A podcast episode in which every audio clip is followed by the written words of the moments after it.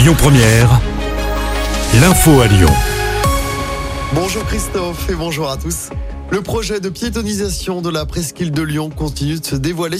On vous en a parlé en début de semaine avec la piétonisation du bas des pentes de la Croix-Rousse avec une dizaine de rues concernées.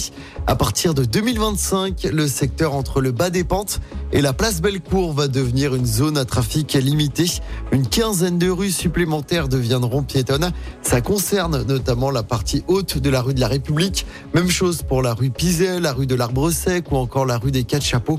Les concertations continuent sur ce projet de presqu'île à vivre, un projet porté par la ville de Lyon et par la métropole. Dans l'actualité également, on en sait un peu plus sur la prochaine fête des Lumières à Lyon. Elle se déroulera du jeudi 7 au dimanche 10 décembre. Et nouveauté, cette année, les festivités débuteront à 19h les 7, 8 et 9 décembre et à 18h le dimanche 10 décembre.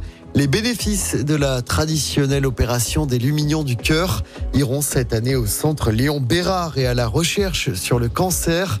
Les Lumignons vendus à 2 euros l'unité seront installés au parc de la Tête d'Or. Ils se font passer pour des policiers de BAC et tabassent un jeune homme. Ça s'est passé dans la nuit de mercredi à hier à Vénissieux. Quatre hommes se sont en fait présentés comme des policiers à deux jeunes qui discutaient dans la rue. L'un d'eux a été roué de coups avant que les quatre suspects ne prennent la fuite. Une enquête est en cours. Et puis le gouvernement présente aujourd'hui son plan pour les aidants, 9 millions de Français concernés.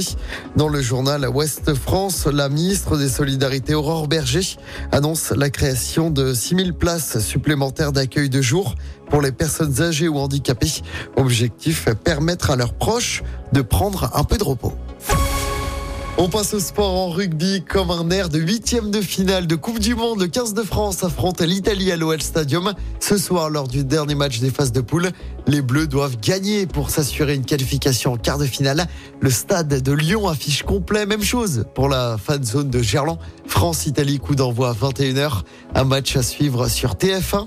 En basket, l'Asvel n'a pas fait le poids en Coupe d'Europe hier soir. L'Asvel largement battu à Belgrade pour son premier match d'Euroleague de la saison. Défaite 94 à 73 face à l'Étoile Rouge. Troisième défaite d'affilée. Toute compétition confondue pour l'Asvel.